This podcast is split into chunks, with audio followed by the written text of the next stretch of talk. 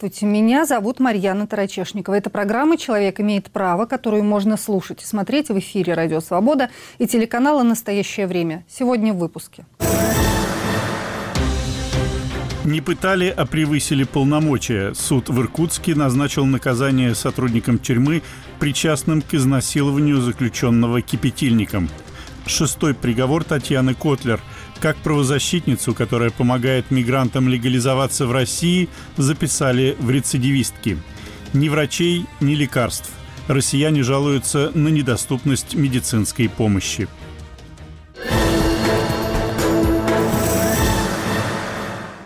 Подробнее об этом поговорим в течение ближайшего часа, но прежде Наталья Джанпаладова напомнит, что еще в России на этой неделе обсуждают правозащитники, юристы и гражданские активисты. Следственный комитет возбудил уголовное дело о нарушении правил безопасности эксплуатации транспортного средства в связи с крушением самолета главы ЧВК «Вагнер» Евгения Пригожина. Он разбился в Тверской области вечером 23 августа. Росавиация заявила, что Пригожин был среди пассажиров рейса. Также, по данным Росавиации, на борту самолета был и командир ЧВК «Вагнер» Дмитрий Уткин, его позывной «Вагнер». Всего в самолете находились 10 человек, их останки найдены. Причина крушения самолета пока неизвестна. Источник РБК в правоохранительных органах говорил, что следствие рассматривает все версии произошедшего, включая ошибку пилотирования, технические неполадки и внешнее воздействие. В Санкт-Петербурге полицейские задержали сбежавшую из Чечни Седу Сулейманову, сообщает кризисная группа СК СОС. Правозащитники опасаются, что ее отправят в Грозный, где ей угрожает смерть. По словам ее партнера Станислава Кудрявцева, накануне вечером к ним в квартиру пришли несколько человек. Двое представились полицейскими, еще двое, чеченцы, были в штатском. Обоих отвезли в отдел полиции, и там Сулеймановой предъявили обвинение в краже украшения на 150 тысяч рублей. Правозащитники полагают, что дело о краже было сфабриковано, так как это распространенная схема похищения людей в Чечне. Сулейманова обратилась в кризисную группу в прошлом году. Она боялась, что ее семья может совершить убийство чести. Родственников не устраивала недостаточная религиозность девушки. К восьми годам колонии суд в Москве заочно приговорил оппозиционера Максима Каца по делу о распространении так называемых фейков об армии. Обвинение запрашивало для него 10 лет. Дело против Каца возбудили из-за видео на его YouTube-канале, в котором он рассказывает об убийствах мирных жителей в Буче весной 2022 года. Оппозиционер находится за пределами России. Шесть лет колонии запросила прокуратура Хакасии для главного редактора местного интернет-издания «Новый фокус» Михаила Афанасьева, также по обвинению в распространении так называемых фейков об армии с использованием служебного положения. Поводом для возбуждения дела против Афанасьева стала его статья об отказе 11 сотрудников ОМОНа участвовать в войне с Украиной из-за плохого обеспечения и непродуманных решений командования. Журналист находится под арестом с апреля прошлого года. Общество «Мемориал» признало его политическим заключенным. В Санкт-Петербурге арестовали местного жителя Федора Коновалова по делу о призывах к терроризму. Следствие утверждает, что он расклеивал по городу листовки выступающих на стороне Украины вооруженных формирований «Русский добровольческий корпус» и «Легион свободы России». Последний запрещен в России и признан террористической организацией. Коновалов работает уборщиком в филармонии имени Шостаковича. Директор учреждения говорит, что обвиняемый – инвалид детства и не может полностью отвечать за свои поступки. В Ростове-на-Дону ультраправые напали на участников антифашистского концерта в местном баре «Квадрюпель». По словам очевидцев, нападавших было примерно 15 человек, их лица были закрыты медицинскими масками. Они использовали травматические пистолеты и петарды, а пострадавших не сообщалось. Исследовательский центр «Сова» отмечает, что в последнее время количество сообщений о ксенофобных нападениях увеличилось. Так, только в августе стало известно об убийстве в Екатеринбурге темнокожего аспиранта из Габона, подозреваемый арестован. О серии нападений ультраправых с перцовым пистолетом на людей с неславянской внешностью, а также о погроме фруктовой лавки в Москве. Московский городской суд ликвидировал Сахаровский центр. Московский культурный и научно-образовательный проект, созданный в 1996 году по инициативе фонда Андрея Сахарова. С иском о ликвидации обратилось Министерство юстиции. Главной претензией к центру стало то, что он проводил мероприятия за пределами региона регистрации – Москвы. Представители Сахаровского центра иск не признали и настаивали, что закон организация не нарушала. В январе центр лишился помещения в Москве. Власти города расторгли безвозмездный договор аренды, действовавший больше 20 лет. А первый апелляционный суд общей юрисдикции признал законным решение о ликвидации другого правозащитного проекта – информационно-аналитического центра «Сова», который изучает проблемы национализма и ксенофобии, взаимоотношения религии и общества и применения антиэкстремистского законодательства. Претензии к Сове были аналогичны, что и к Сахаровскому центру – проведение мероприятий за пределами региона регистрации. Группа бывших сотрудников Совы продолжает работу в рамках нового объединения. Верховный суд России постановил вернуть гражданам Филиппин Фреденилю и Джейн Кастро их детей-двойняшек, которых для них в России родила суррогатная мать в октябре 2019 года. 9 января 2020 года детей Кастро и еще одного ребенка забрала полиция из дома в Подмосковье, где они были с няней. Это произошло после того, как четвертый, находившийся там младенец, умер от неустановленных причин.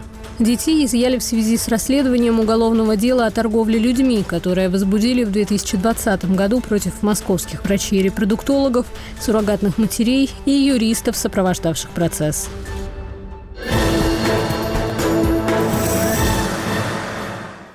Это программа «Человек имеет право», которую можно слушать и смотреть в эфире «Радио Свобода» и телеканала «Настоящее время». Суд в Иркутске назначил до пяти лет колонии общего режима организаторам пыток в местном следственном изоляторе номер один, где в 2020 году заключенного изнасиловали включенным в сеть кипятильником. Кипятильник взорвался прямо внутри потерпевшего. Судили сотрудников изолятора за превышение полномочий, рассказывает Иван Воронин.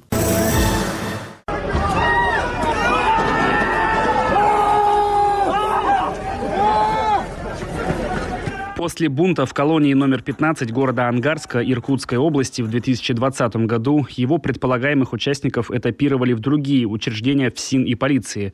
Так, житель республики Тыва Кежик Андар, осужденный за кражу лошади, оказался в следственном изоляторе номер один, где сотрудники СИЗО требовали от него признаний в причастности к поджогу колонии и убийству человека. За отказом последовали пытки. Арестанты, сотрудничавшие с администрацией тюрьмы, подвешивали раздетого догола Андара вниз головой, били палкой вставляли ее в задний проход, били током, пытали кипятильником, включая его в прямой кишке, где он взорвался. Непосредственные исполнители пыток, так называемые разработчики, получили от 10 до 11 лет за умышленное причинение тяжкого вреда здоровью и насильственные действия сексуального характера, а инициаторов пыток, сотрудников СИЗО, обвиняли лишь в превышении полномочий. Действуя умышленно, явно выходя за пределы своих должностных полномочий, по надуманному основанию составил рапорты о необходимости перевода осужденного и иных лиц, содержащихся в СИЗО, существенно нарушая их права. В результате на основании документов должностными лицами ГУ ФСИН России по Иркутской области был осуществлен перевод 29-летнего осужденного сначала в одну камеру, а через два дня в другую, где в отношении него сокамерниками были совершены противоправные действия, повлекшие случае причинения тяжкого вреда здоровью. За это бывший начальник по оперативной работе СИЗО номер один Иркутска Максим Вольф получил пять лет колонии общего режима. Его подчиненные Андрей Милетьев, Максим Данчинов, Евгений Шадаев и Андрей Москвитин по четыре года. При этом следователи не смогли найти всех причастных к организации пыток, уверены правозащитники. Это программа «Человек имеет право». Ее веду я, Марьяна Тарачешникова, а на видеосвязи с нами адвокат Кижика Андара Дмитрий Дмитриев.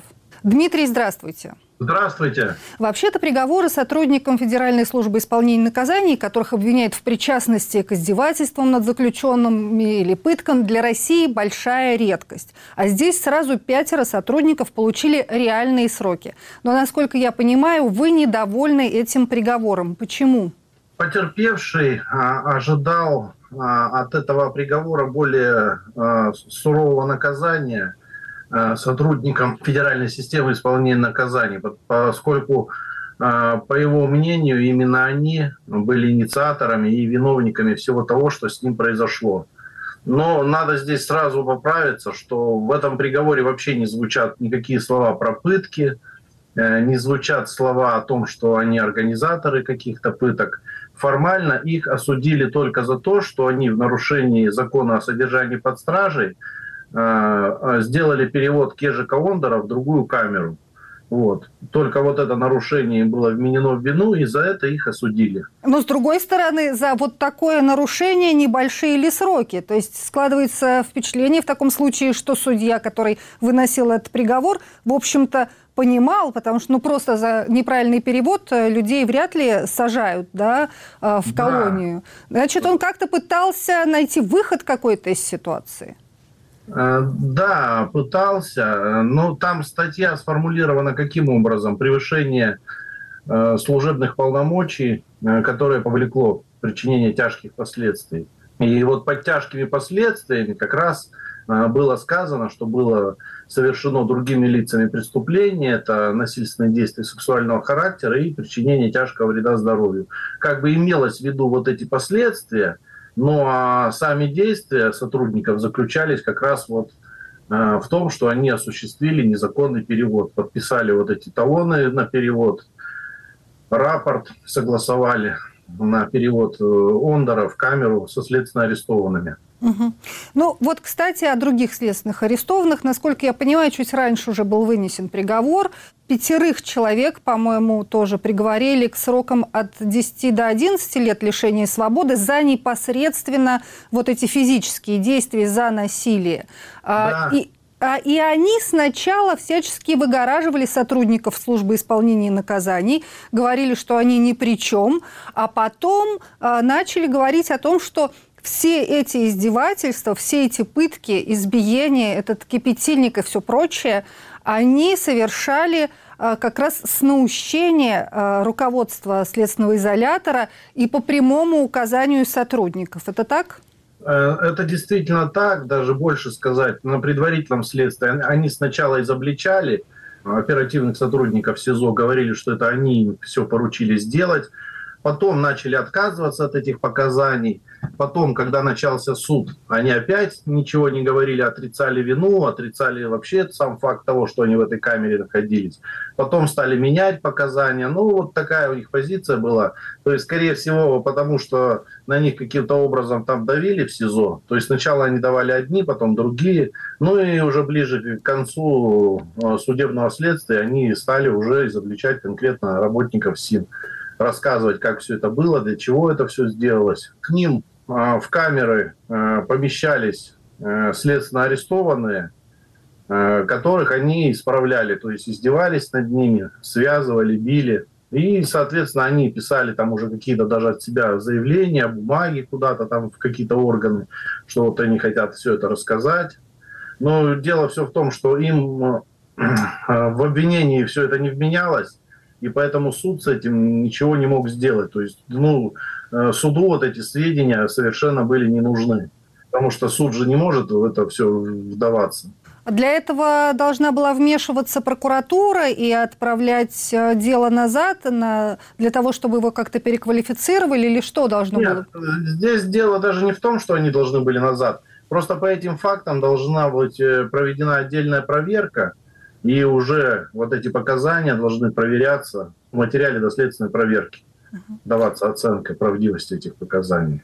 Скажите, пожалуйста, а вот эти дела, насколько сложно было вообще довести до суда? И дела в отношении так называемых разработчиков, и уж тем более дела в отношении сотрудников э, следственного изолятора? Это э, очень вообще сложная категория дел. Следователю, чтобы э, установить вот эту истину, ему приходилось э, очень много документов изучать, проверять, потому что фактически э, документы были составлены таким образом, что э, вот эти разработчики, которые пытали, то есть, ну, вот эти лица, которые занимались вот этим садизмом, они формально были вообще все закреплены за другими камерами.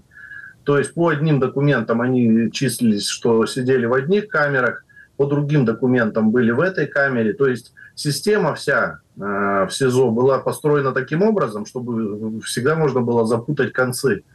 Чтобы Сказать, а их там не было, просто сказать. Да, да, да. То есть по другим делам, вот э, сколько э, адвокаты обращались, что их подзащитных там пытали, им приходил просто ответ, что ваш подзащитный никогда с этими людьми не содержался, все эти люди были в других камерах. И действительно это все по документам было оформлено, что они все сидели в других камерах. Видеорегистраторы, которые стояли в коридорах, они все не работали, все были отключены. То есть все это делалось так, чтобы никаких концов невозможно было найти. Но, тем не менее, все-таки следователю удалось да, каким-то образом довести это дело до суда. Это... Да, удалось. Установлено практически все было на свидетельских показаниях. Вот. И э, обвинение построено было на экспертизе, на судебно-медицинской и свидетельских показаниях. Насколько я понимаю, ваш доверитель, он же получил чрезвычайно серьезные травмы в результате вот этой разработки, скажем так, а фактически пыток. А в каком состоянии он находится сейчас? Он освободился, мы знаем, а, но он инвалид. А как он, он, может ли он работать? Может он более-менее полноценно существовать и обеспечивать себя сейчас? Ну, он пытается работать э, где-то там на каких-то таких работах, там на чебанских стоянках, э, э, каких-то таких выездных работах. Дело в том, что ему еще назначили административный арест после освобождения. И у него там проблемы возникают в связи с тем, что ему приходится отпечататься постоянно, находиться дома. То есть вот целый такой ряд ограничений действует по нему. Но действительно физически и психологически он пострадал очень сильно угу. от всей этой ситуации. Угу.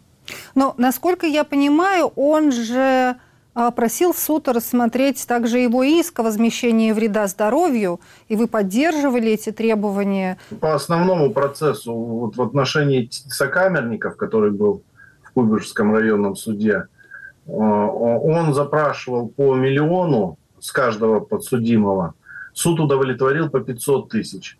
И сейчас прокурор принес апелляционное представление на этот приговор как раз в части удовлетворения гражданских исков. Угу. Прокурор посчитал, что э, удовлетворение исков было недостаточно обоснованным и просит решение в этой части, ну, приговор в этой части изменить. Угу. А требовать компенсации вот с этих сотрудников изолятора вы планируете или нет?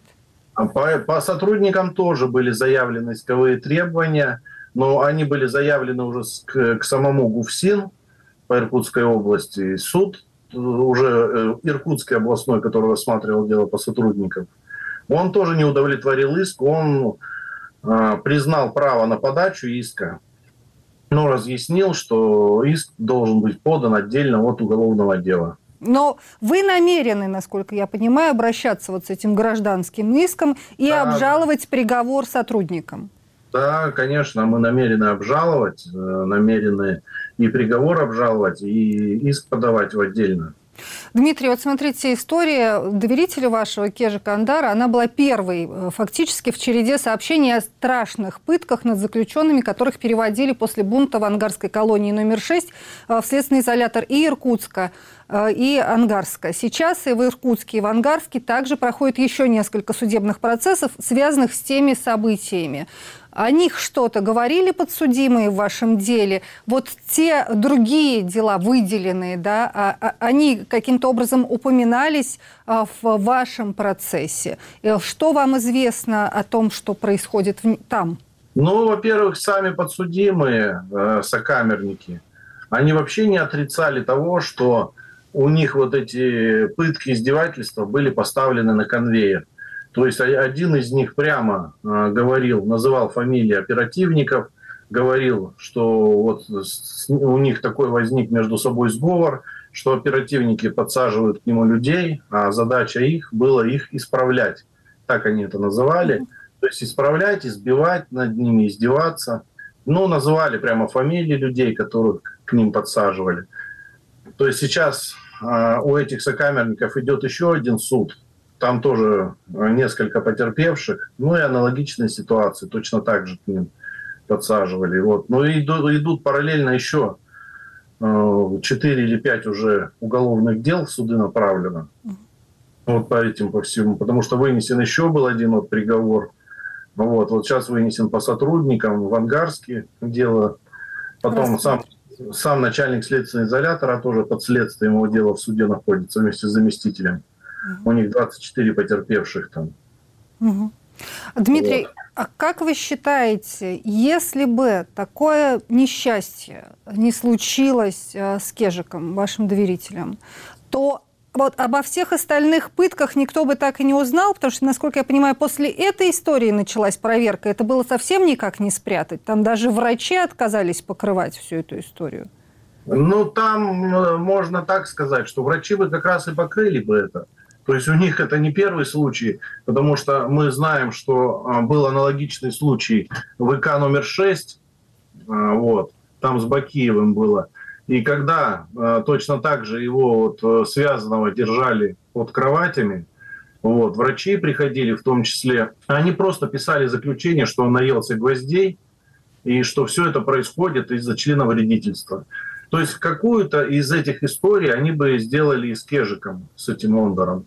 Первых своих объяснениях, показаниях они все твердили, как там по заочному тексту, что он сам себе что-то тыкал, сам себя хотел убить, он суицидник. Э, стали сразу же делать э, по нему разные документы, что он пытался суицидом покончить. Вот. То есть они пытались вот такую версию. Но на случай, я думаю, его смерти – они бы все это сделали так. Но просто вовремя поднялся очень сильный шум э, в самой республике Тыва, потому что там под ним поднялся настоящий... Родственники узнали, да? Родственники узнали, да. Подключили сразу же уполномоченного по правам человека в республике Тыва. Э, подключилась сразу же сенатор Надрусова Людмила Борисовна. Она взяла дело сразу же на контроль. Она лично ходила к генеральному прокурору страны по этому делу. И вот после а, вот этого ее визита молниеносно а, поступила реакция. После этого уже закрутился маховик, и начали эти дела серьезно расследовать. Сразу же задержали оперативника, который его переводил, на которого были вот получены показания. Но опять же, как только получили вот эти показания, его, ему обвинение в организации пыток тоже не предъявлено. И вот они ограничились тем, что обвинили э, оперативника, начальника оперотдела просто, э, будем говорить так, что не в ту камеру его перевели, и там уже вот эти последствия возникли. А, Дмитрий, вы, насколько я понимаю, уже много лет э, практикуете э, в Иркутске.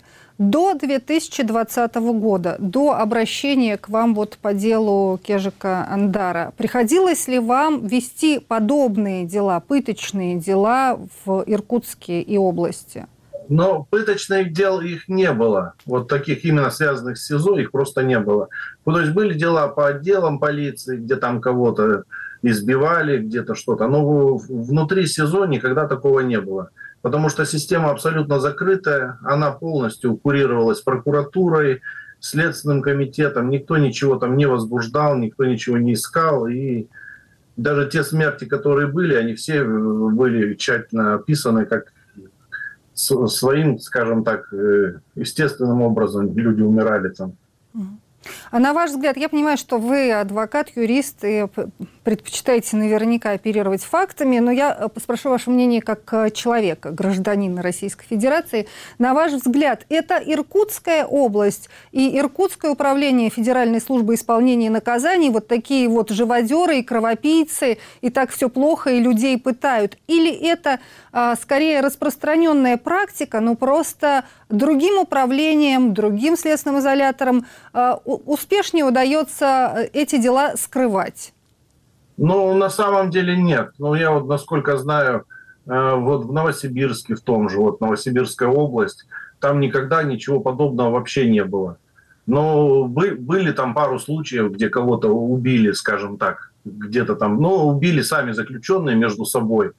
А такого, чтобы вот такое в камерах проходило, чтобы связывали, там кипятильники вставляли, паяльники, током били, ну, такого никто не слышал вообще.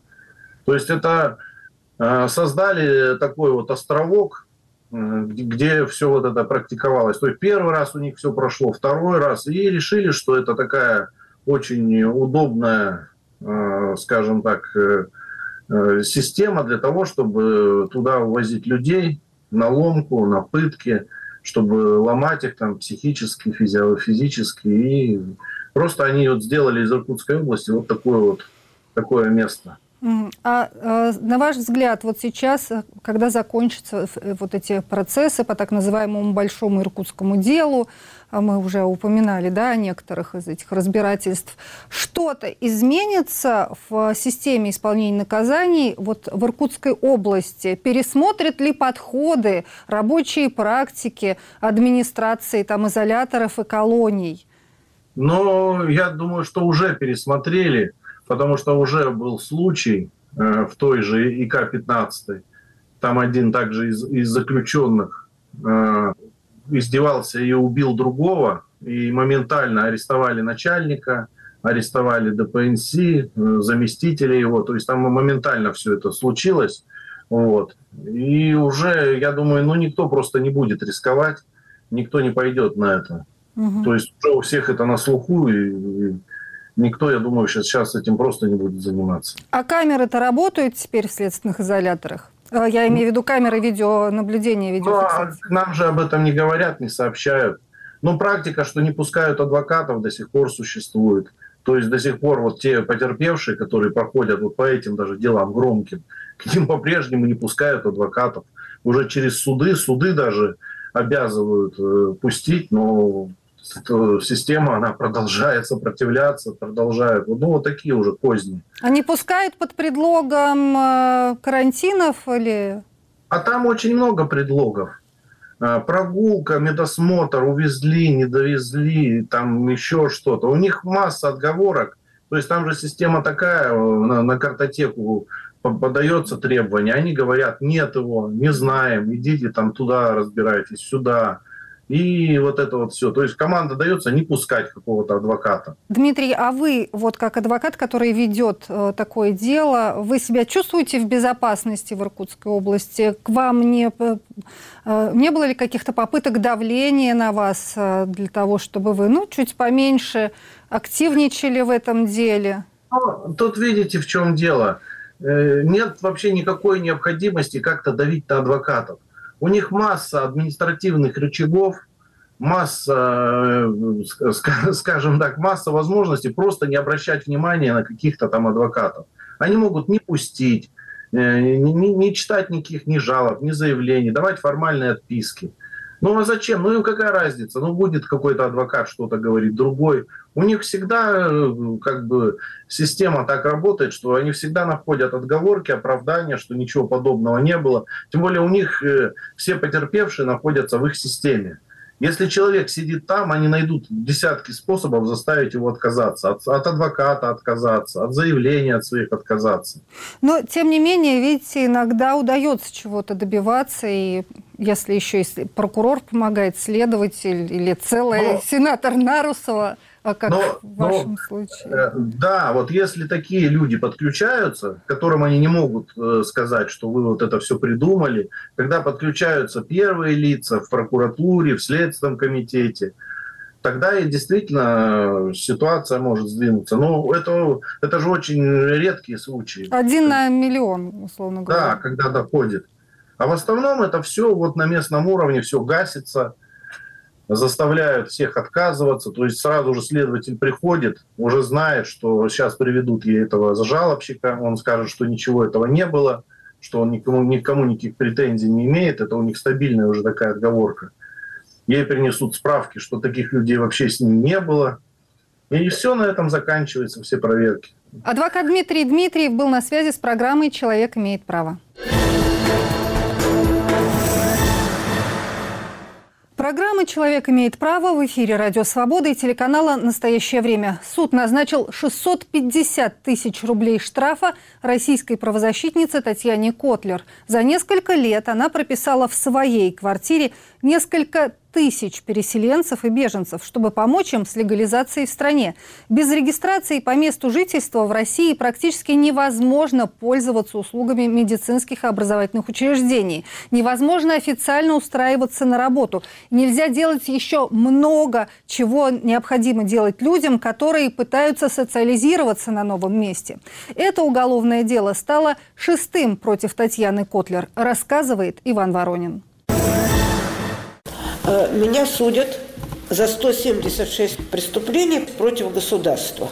Говорила обнинская правозащитница Татьяна Котлер в своем последнем слове в суде в 2017 году. С тех пор против нее накопилось шесть уголовных дел о фиктивной регистрации граждан, так что количество преступлений продолжает исчисляться сотнями. Калужская область с 2007 года участвует в программе переселения соотечественников в Россию. Правда, без регистрации соотечественники не могут ни устроиться на работу официально, ни прикрепиться к поликлинике, ни отдать ребенка в школу. Татьяна Котлер помогала им с регистрацией, в том числе беженцам из Украины. Пять раз ее судили за фиктивную регистрацию иностранцев. На этот раз по более экзотическому обвинению – фиктивной регистрации граждан России. Под фиктивностью предполагается регистрация без предоставления жилья.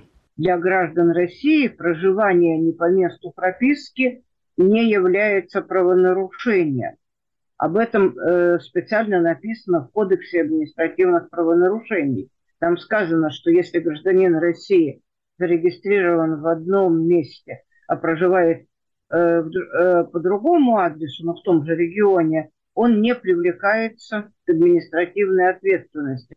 Но отсутствие регистрации – правонарушение. Татьяна Котлер рассказывает, как за отсутствие регистрации в Калужской области на 2000 рублей оштрафовали 16-летнюю девочку, мать которой потеряла квартиру из-за обмана риэлторов. Статью о фиктивной регистрации добавили в Уголовный кодекс в 2014 году для борьбы с так называемыми резиновыми квартирами. Как правило, по ней судят тех, кто за деньги регистрирует других граждан. Случай Татьяны Котляр особый. Она регистрирует переселенцев безвозмездно. С этого момента они перестают быть правонарушителями. Зато она, с точки зрения властей, становится преступницей. Другой вопрос, а какую в принципе регистрацию переселенцы или беженцы могут получить, кроме фиктивной? Я во все инстанции писала об этом, что ну, организуйте какую-то систему регистрации и иностранных граждан по месту, где они фактически проживают, чтобы это не зависело от собственника жилья, их регистрация, и тем более граждан России. Эти предложения, они все делались. Даже не законодательство надо менять, а правоприменительную практику. Чтобы человек сам мог приходить, селившись куда-то, ну, не знаю, на почту, и там лежит бланк, где человек указывает, что я такой-то, паспорт такой-то, живу по такому-то адресу, телефон такой-то, э, если сменю место жительства в течение недели, сообщу новый адрес. За фиктивную регистрацию суд назначил Татьяне Котлер 650 тысяч рублей штрафа. Она признается, что у нее нет таких денег и сразу объявила сбор пожертвований.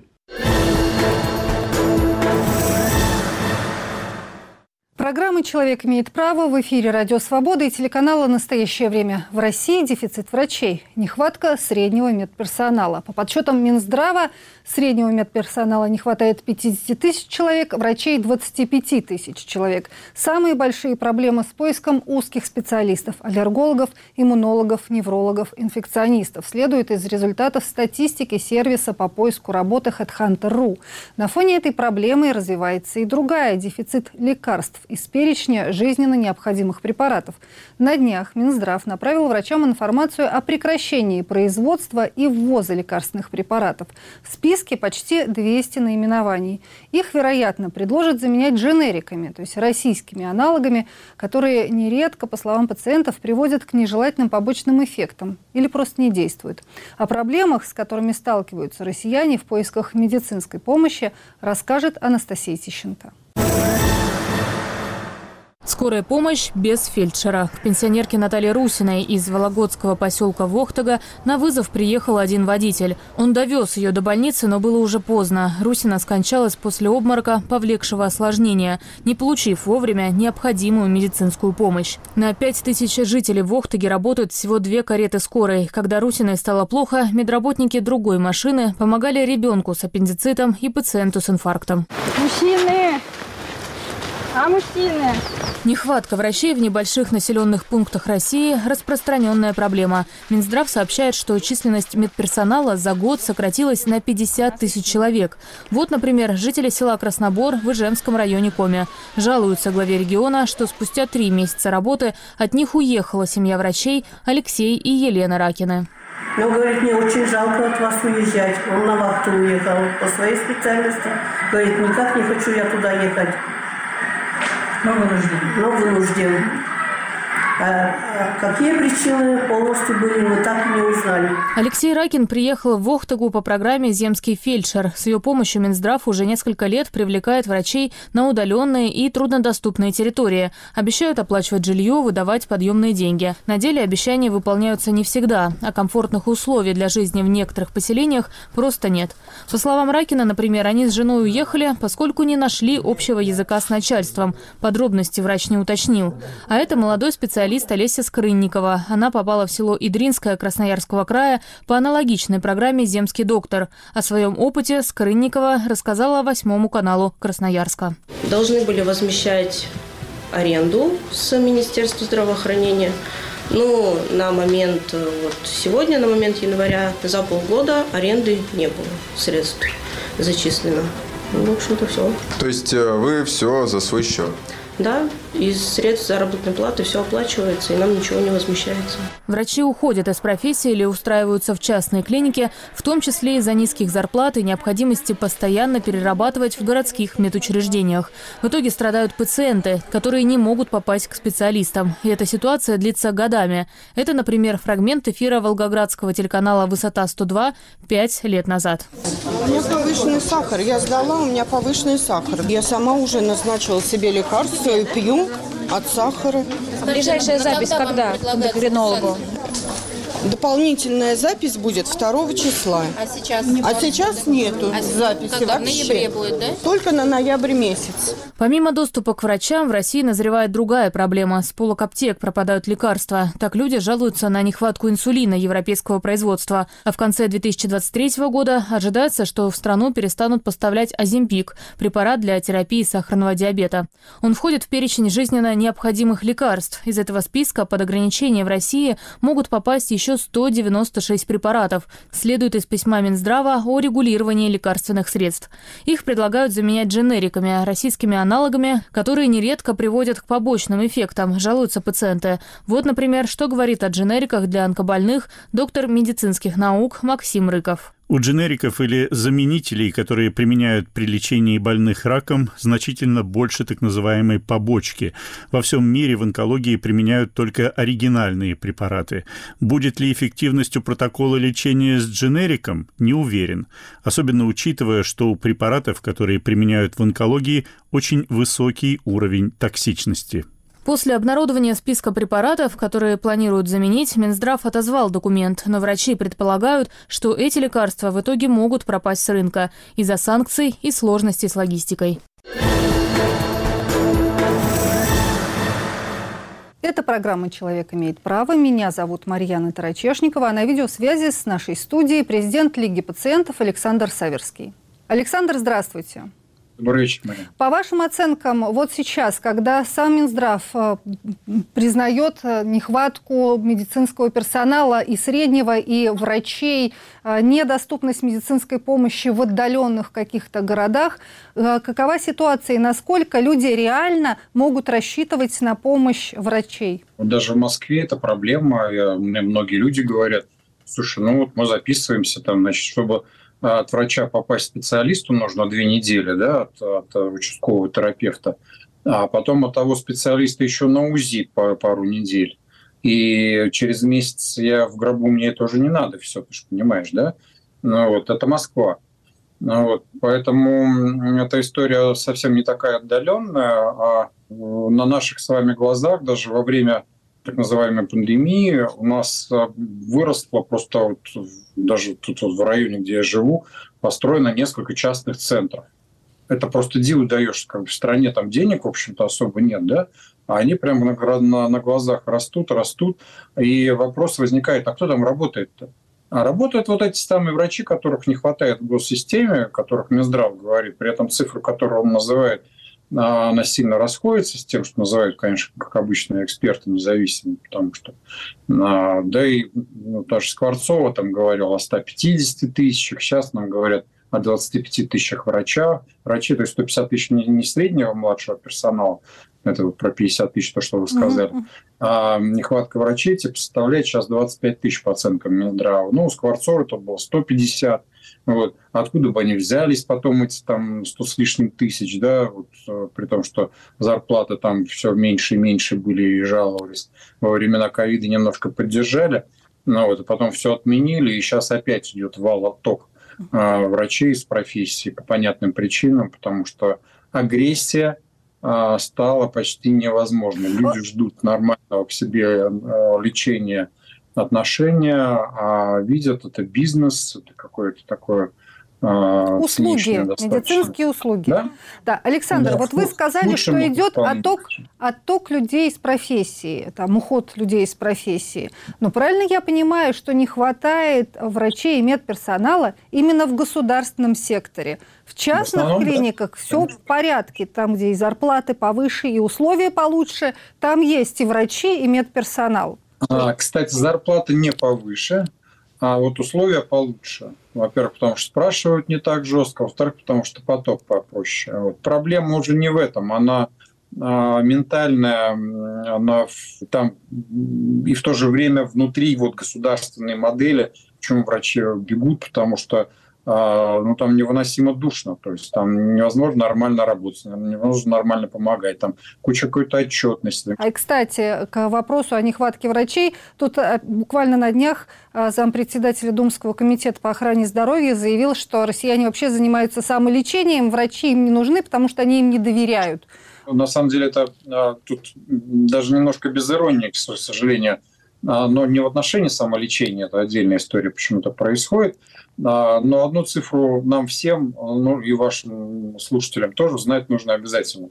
А, потому что я сам, когда ее увидел, у меня было нехорошо.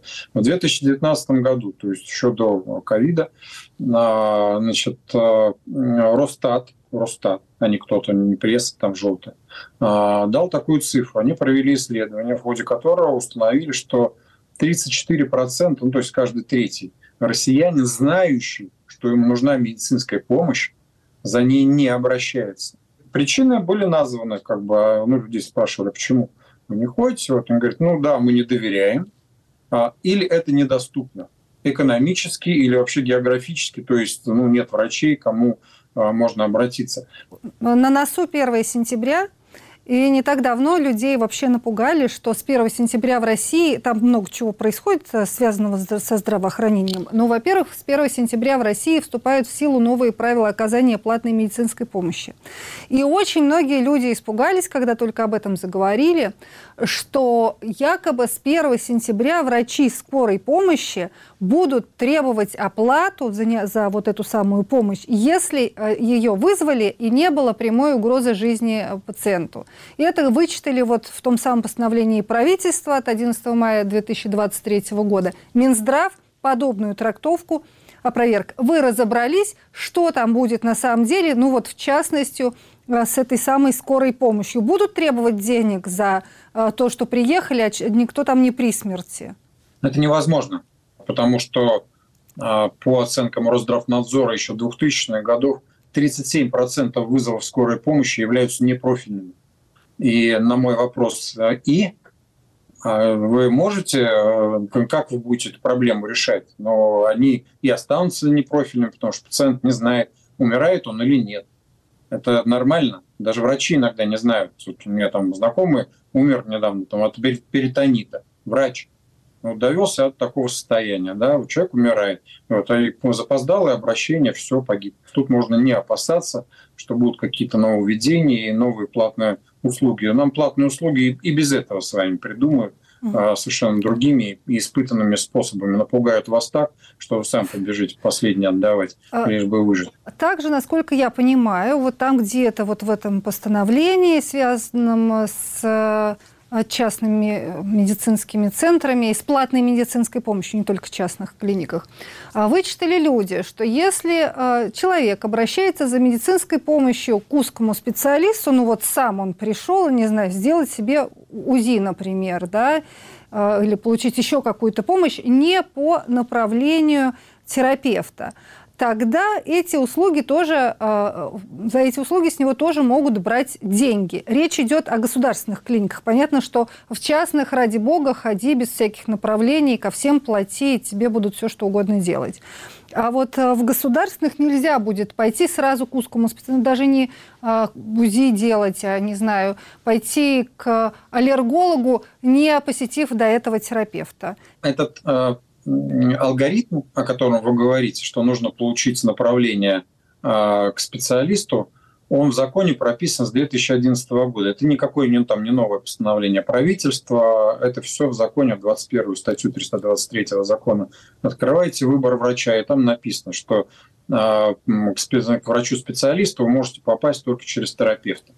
Вопрос только в том, а, как на это реагирует система здравоохранения и а, не будет ли бунта в результате этого. Они, конечно, хотели бы на этом зарабатывать, ну вот, но эта норма, она уже тогда, когда была введена, значит, ряд учреждений решил ее очень быстро.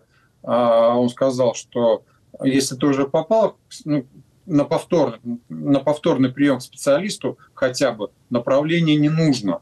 Вот. А вот на первичный ну да, без направления, ну вы и сейчас не попадете, собственно говоря, это не новость. И более того, вы и платно туда не попадете. Вот, но сделают ли еще платно? Их, их еще и нет.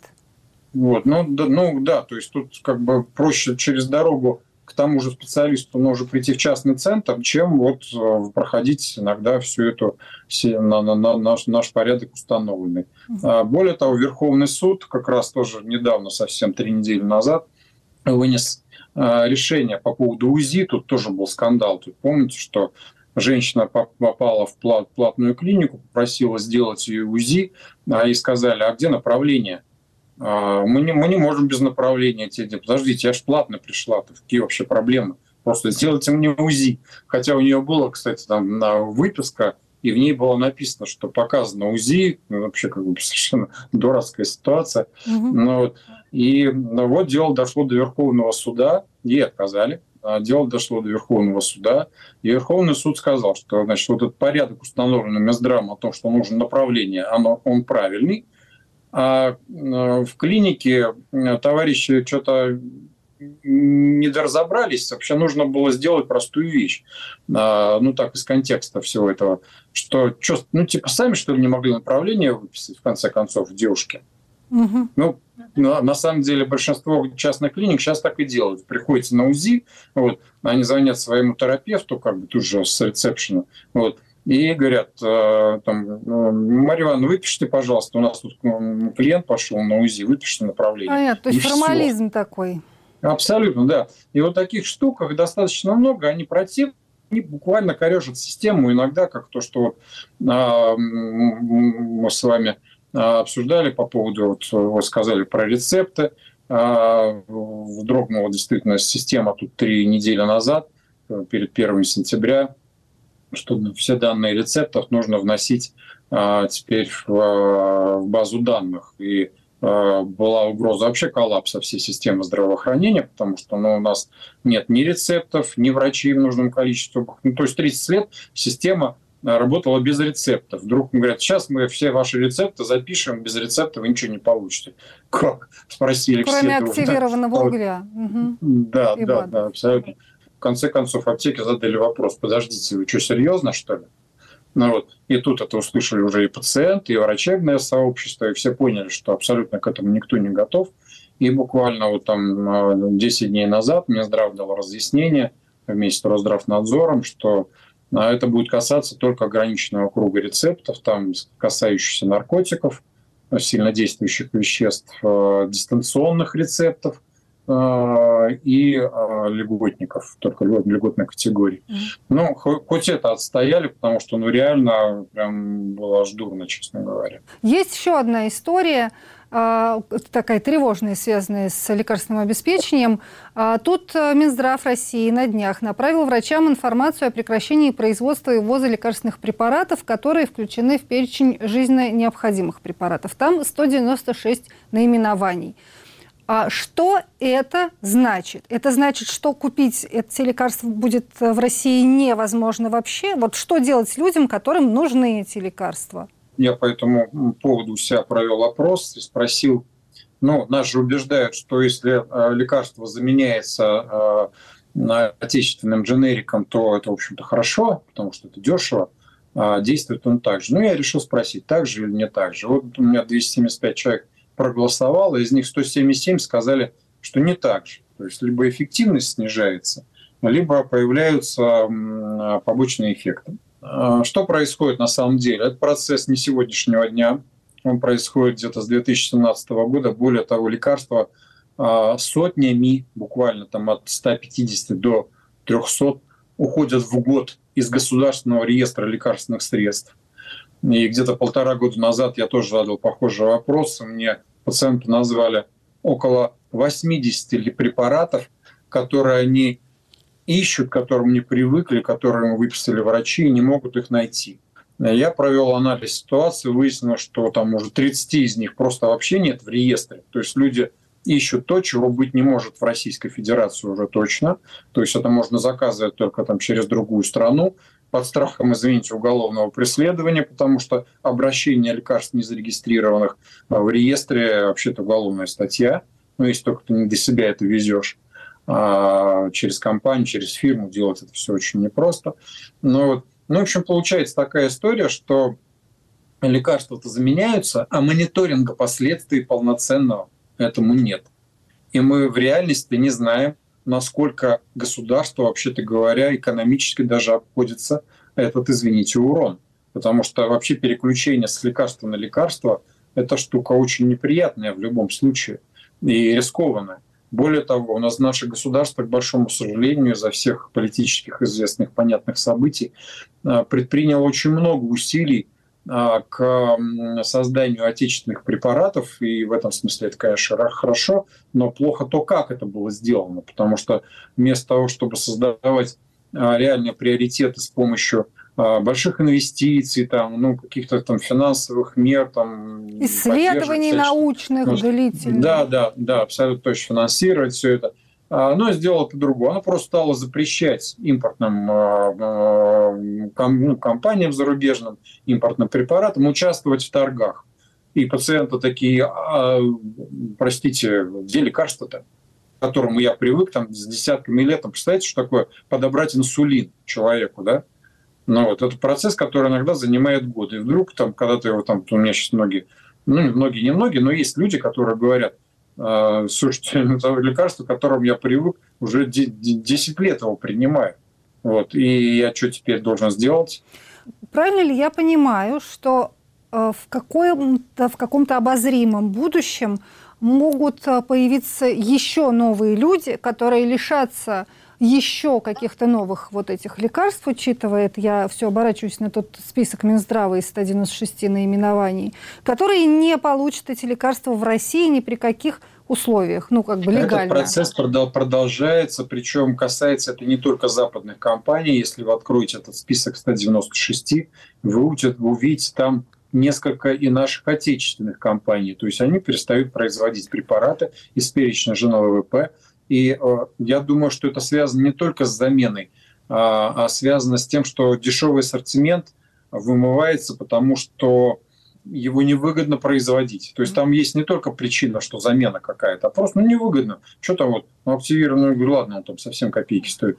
А какой-нибудь препарат там стоимостью 20 рублей. Ну что мне э, лучше поставить его за 20 или что-нибудь за 200? Конечно, я за 200 повезу, потому что маржинальность выше намного. Вот и все.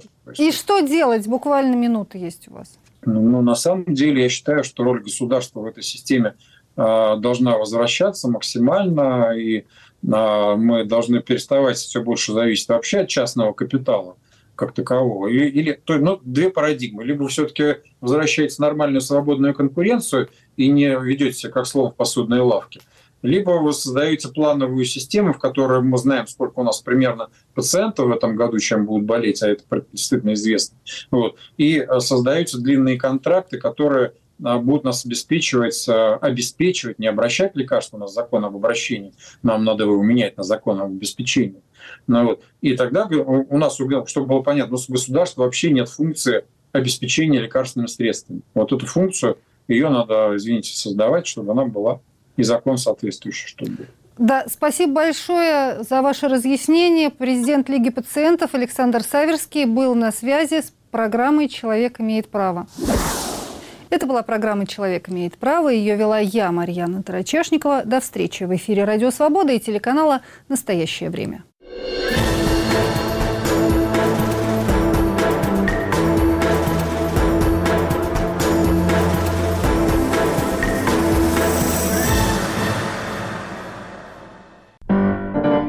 Зарубежье – это территория, которая находится за рубежом, за границей. Но в нашем подкасте «Зарубежье» ведущие Игорь Померанцев и Иван Толстой, у этого слова много смыслов. Зарубежье может быть приютом, территорией свободы, изгнанием, недостижимой мечтой. Слушайте наш подкаст каждый понедельник в 17.30. В нашем зарубежье границы открыты.